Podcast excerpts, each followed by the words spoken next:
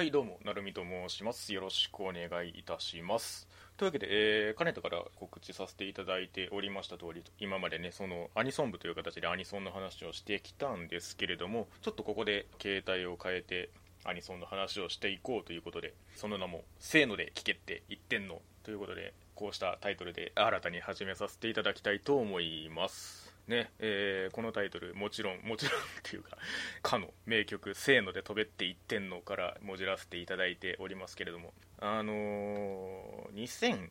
2019年夏アニメのアンケートの時にアニソン声優アーティスト曲を教えてくださいという項目を立てたんですけれどもその際にですねあのその中で「あのせーので飛べって言ってんの」作詞作曲田淵智也編曲伊藤翼という あの情報をねあの送ってくださった方がいましてこの曲ねあのリステのキャラクターソングなんですよね。リステは見てたんですけどちょっとキャラクターソングまでは聞けてなくてでそんな折あのこのクレジットまでねちゃんとこう書いていただいたのでおうこれはと思って聞きに行ってたらこれはもう田淵節全開かつ編曲伊藤翼ということでねあの、まあ、リステの曲大体伊藤さんなんですけどっていうねあの良い曲と出会わせていただいたということでまたねタイトルの言い方も田淵さんっぽいなみたいなところもありじゃあアニソンの話をするってなったらもうせーので聞けって言ってんのって感じでしょっていう そんな感じで、えーつけさせていただきました。今ね多分あのサムネというか、まあ、その画面上に出てると思うんですけれどもこれに合わせてあのちょっとロゴも依頼させていただいてね作ってもらいました。そんな感じでやっていきたいんですけれども、まあ、記念すべき第1回目ということで、まあ、今回何を話すかと言いますとですね2020年のアニソントップ10ということでツイッターの方にねこのハッシュタグで選んだ曲を、ね、投稿させていただいたんですけれども、まあ、それについて話していければなと思います。それこそあのアニソン部でトップ5を毎回選んでたので大概はあのそこからの選出になるんですけれどもまあ秋アニメも当然2020年の曲に含まれますしでプラスそのこのトップ10改めてこう並べるってなった時にクールごとだと高い順位にあってもいざこうしてまとめて並べるとどうもなみたいなのをいろいろごちゃごちゃやりながらね、まあ、この10曲っていうのを選ばせていただきました。でプラスまあその際に候補に上がったのをもうプラス10ということで、まあ、全部で20曲選んだので、まあ、ちょっとその辺りに触れていければなと思います。はい、今あの画面上にあのツイートの あの画像そのまま貼っつけてるんですけれどもやっぱりね、あのー総合で時としてバイオレンス今回これ2020年1位だなという感じになりましたね、まあ、アニソン部でも上げてはいるんですけれどもなんかもう曲を通しての強さとあとあの歌詞のハマり具合とかコールレスポンスしやすそう度とか 本当に隙がない曲でアニソンっていうその相乗効果みたいなのを考えた時になんかもうこれが一番まっとうに強い曲なんじゃないかなってやっぱり思ったりしましたね。で2位の天空カフェテリアなんですけれどもこれごちうさのブルーム秋アニメの方のオープニングなんですけれども私があの秋アニメの中でごちうさを見たのってだいぶ後の方でだからそれまであのオープニング聞いてなかったんですけど聞いた瞬間にこれはって 思いましたね。いや本当になんかここまでやってきたそのまあ3期分って言ったらいいんですかねご自由さの歴史ありますけれどもなんか その重みもあるしまああのオープニング作ってるの大久保薫さんっていう方なんですけどあの最初からね。いやあの心がぴょんぴょんするんじゃというそのワードを生み出したそのハードルがあるじゃないですか。ごちゆさといえばこれみたいな。その曲を超えて超えてのこの3期のこの天空カフェテリアドンってきた時のいやすごいなと。やってんな大久保薫と。まあ そんな感じなんですよね。いや本当にこれなんか普通に涙腺に来るんですよね。泣くかと思ったっていう。本当にね。いや積み重ねた凄みがありましたね。で3位の「I Got It は」えっと、ミア・レジーラの曲でパレランマンのオープニングなんですけどなんかアニソン部で触れた時はちょっとあんまり聞き込みが若干甘かったんですけれどもこれ聞けば聞くほど隙がないなって思いましたね。やっぱりまあメンバー3人いるんで、まあ、その声の差し込み方のタイミングとかもやっぱりその分だけ多彩になりますしなんかそれぞれに重い方に特徴があって声に。なんかそれが重なるとより重厚な感じになるっていう。でこれのカップリングも結構流れで聴いたりしてたんですけれどもいろんな方向に行けるなっていう可能性を感じさせる曲たちでしたね。残りの2曲あるんですけどカップリング。なんかこうおしゃれな感じにもいけるしみたいな。強い楽曲に負けない表現力みたいなのがありそうだなということでこのミア・レジーナはこれからちょっと注目していきたいですね。で4位レディートゥーはあの BNA なんですけれどもこれね あのなんかやっぱりこうランキング考えてるとあの昔の昔っていうかまあ冬春夏の曲とまあ秋今リアルタイムの曲みたいな認識の差がある時にどう頑張ってもレディートゥーのイントロが強すぎるって 改めてね強いなって思いましたね。だから本当にそのイントロで勝ってるっていうか、まあ、入りで煽って楽器陣ドンってなるところ。まあまあオープニングの映像の、ね、音ハメもいいみたいな話もしましたけれども。いや改めて強度が高いなって思いましたね。そして第5位。これが、えー、またもう秋アニメ曲ですね「ギミ。俺様の曲であの魔王城でお休みのエンディングですね。まあ、オープニングはオープニングであの セアリスト生活ね。あれもキャラが乗っかっててめちゃめちゃいい曲なんですけれどもやっぱりね俺様が どうしても強いなっていうのは私の中でもねあるんですよね。だから本当になんかオープニングエンディングどっちでも俺様節でいけるなっていうのはあまあ、歌詞の内容も まお休みって 言ってるんで、まあ、そういうそのエンディングらしくその睡眠に即したテーマで やってるんですけれどもやっぱりめちゃめちゃに乗れてしまうというね、えー、そういう曲でございますね。まあ変わらない俺様節と言ってしまえばそれまでではあるんですけれどもそういう意味ではなんかその俺様っていう個性をあの残したまんまアニソンとしてあの存在しているっていうのはなかなかでかいことだなと思いますね。で6位、なだめすかしネゴシエーション。これはもう入れざるを得ない。アニソン部の方でもそのアニソンの権限みたいなこと言いましたけれども、まあ、その宇崎ちゃんっていうそのキャラがもうタイトルの数に 出てる曲ですけれども。やっぱりそんだけそのキャラを前面に押し上げながら例えばその言葉遊びの部分、まあ、その宇崎ちゃんらしい言葉を選んでそのトリッキーな曲調に乗せていくっていうところとかもその融合具合もザ・アニソンって感じだし跳ねるリズムで高速に積んでいくのもやっぱり一つの完成形だなって思うんですよね。まあまあアニソン部の方でも触れましたけどもこちらもねあの編曲伊藤翼さんということでなんかその辺のねゴリゴリさ加減も感じられるかなという感じですね。そして7位恋の歌。こちらでございますよ。これは本当にこれも秋アニメですね。とにかく可愛い。オープニング。いやビビり散らかしましたね。これオープニング見た時に。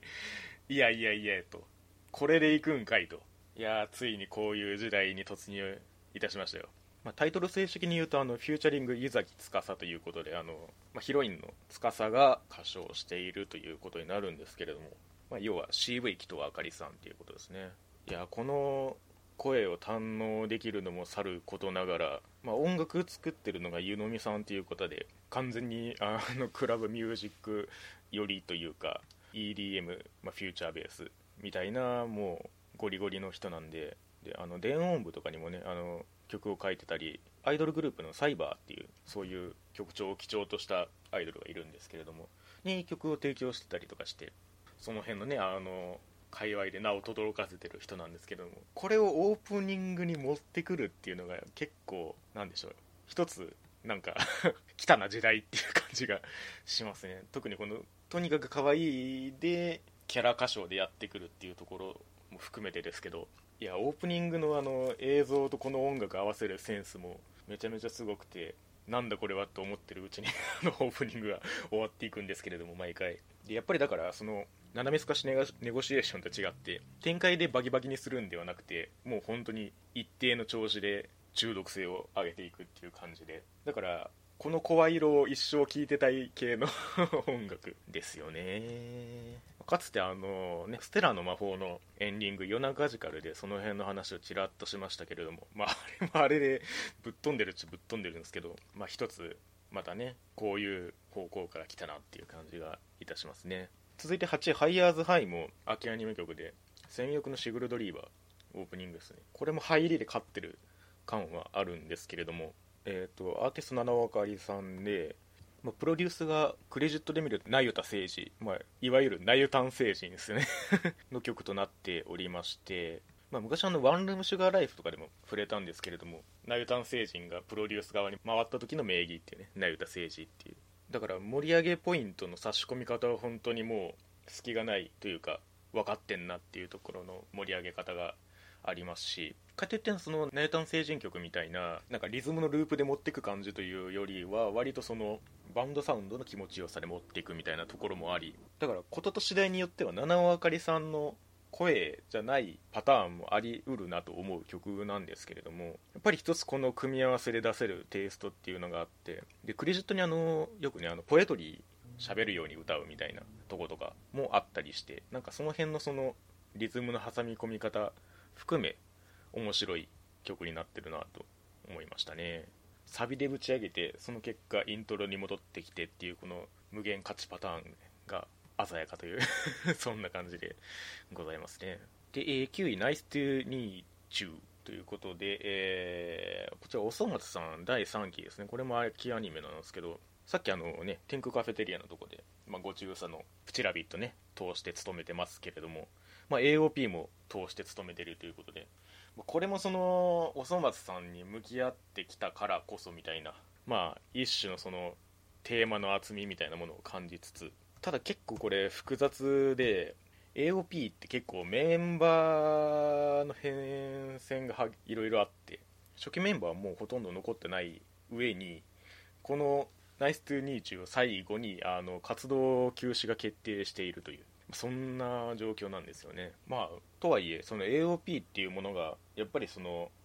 ね花丸ピッピは良い子だけ。でまあおそ松さんと一緒にぶち上がったところも一種あったので、まあ、そういう意味ではそのおそ松さんをと共にあったそのあり方としてはこの「ナイス・トゥ・ニーチュー」でだいぶ全うしたというか、まあ、結実したなという気はしてますね。だからこれを聞いた時になんか形の美しさっていうかなんかテーマに対してこの感じでがっちりハマってるっていうのが面白いなと思ってトップ10に入れたくなる 曲だったんですよね。まあそのユニットらしく個々のキャラを生かしたなんていうかセリフパートみたいなのを多用する曲でもありますしサビなんかもうほとんどあの掛け合い2つ分プラスそのセリフがかぶさるっていう構成だけでこう気持ちよく させてくれるっていう。そこもね結構気に入ってるところですね。でまあその歌詞としてもかなりスマートにおそ松さんっていうものを捉えてて6つ数えてレム睡眠とか 好きなんですけど結構。そういう意味では渋いビートの繰り返しでもありますしなんか飽きがなかなか来ないいい曲だなと思いますね、まあ、そういう意味ではあのエンディングも通してあのテクノボーイズさんが担当されてますのでそちらもね この賑やかな感じを更新し続けたという意味では偉業ではないかと思っておりますけれども。さて10位「君という神話」ということでね、えー、神様になった日オープニング。まあ、オープニング、エンディングともに、えーと、前田純×柳凪というところでこのエンディングも同様に結構人気が高かったりするんですけれども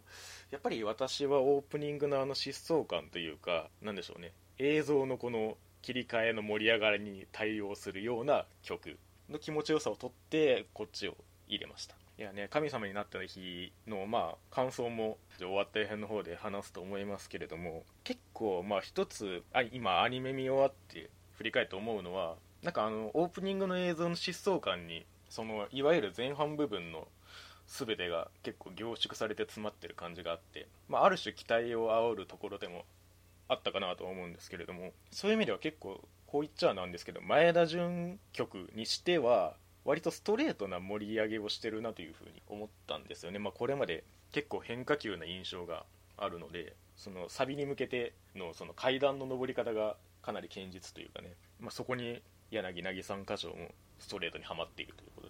ちょっとこの辺りはねあの歌詞のことも含めて、まあ、ちょっと本編とも絡んできそうな匂いがしておりますのでまあその辺りは アニメの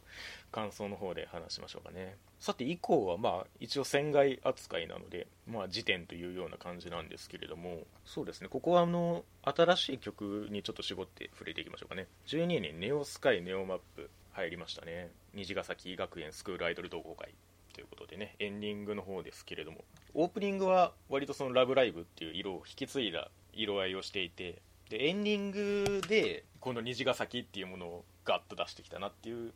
印象があってイラストを担当されてるのが、まあ、メバチさんであったり、まあ、そのデザイン的にも関わられてるっぽいんで、まあ、そこからやっぱりあの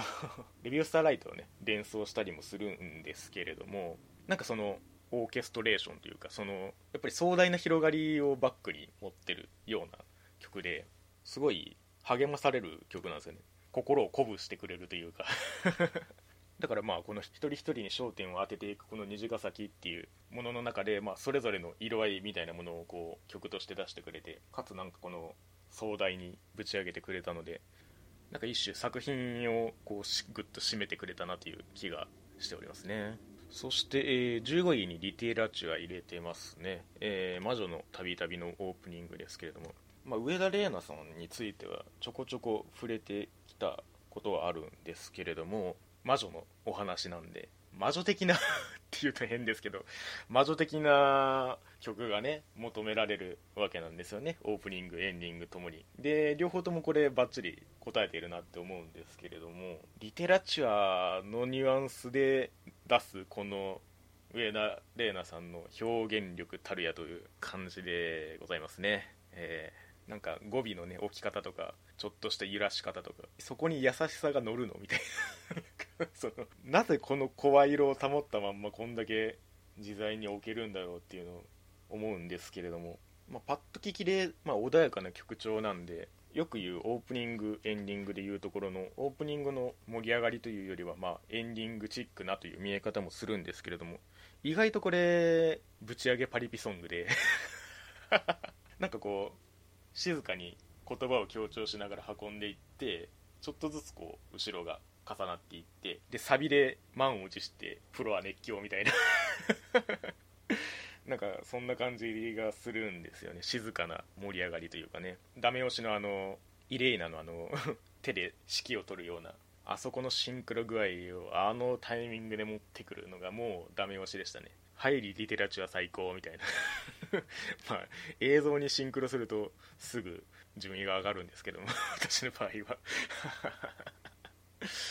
いやあそこも本当にいいタイミングでねグッと持ってってくれて。上田玲奈さんはあのアルバム収録曲もくせ者揃いですのでぜひね聴いてみていただきたいところですね。そして17位18位とあの「呪術廻戦」オープニングエンディング曲を入れました。まあなんかこういうランキングを作ってると作品とかアーティストとかバラしたくなるんですけどなんか